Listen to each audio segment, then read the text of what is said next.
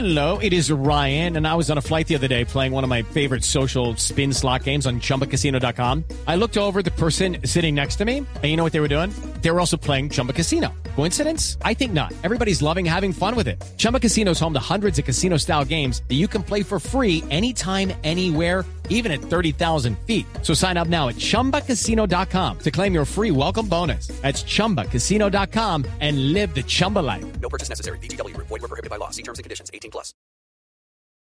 Un intérprete de poesía rústica colombiana que se ha hecho famoso es el indio Rómulo. Él acaba de grabar un disco que contiene algunos de los poemas campesinos más característicos, razón por la cual le hemos invitado al micrófono de Carta de Colombia, el programa que realiza la emisora HJCK El Mundo en Bogotá.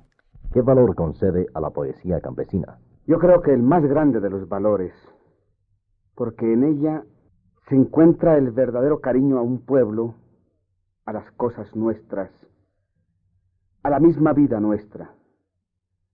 Yo quisiera que ustedes comprendieran hasta qué punto uno se siente orgulloso declamando un poema rústico. Y por esta razón te digo que, que, que para mí el más grande de los valores. Cuéntenos, ¿este tipo de poesía la escriben los campesinos o la hacen los intelectuales? No, mira, lo que pasa es que los campesinos les gustaría escribir esta clase de, poemas, pero ellos no saben hacer poemas, ellos saben hacer coplas, que son coplas eh, con un sentido a veces humorístico, a veces eh, con un sentido de amor a las mismas cosas de ellos, pero en sí los poemas los hacen los intelectuales, porque ahí está a la vista todos los poemas que yo tengo, son casi de doctores intelectuales como el doctor Julio Roberto Galindo, como el doctor Antonio Morales, como los doctores Bayona Posada, con la escritora grandísima esta que tenemos en Santander, María Ofelia Villamizar Buitrago. En fin, ellos son los escritores de los poemas. Después de escuchar el anterior reportaje con el indio Rómulo, vamos a transmitir uno de los poemas que aparecen en su disco, el titulado El Yerbatero, del cual él mismo es autor.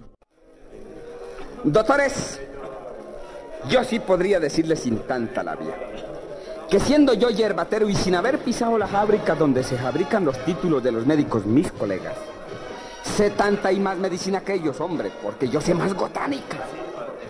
Miren, yo sé curar romatismos, lemones, fiebre, neuralgia, sarampión, hidropesía, tisis, cáncer, elegancia, viruela, coto, karate, sabañones y hemorragias. Yo sé curar con mis hierbas, mis rezos y mis pomadas.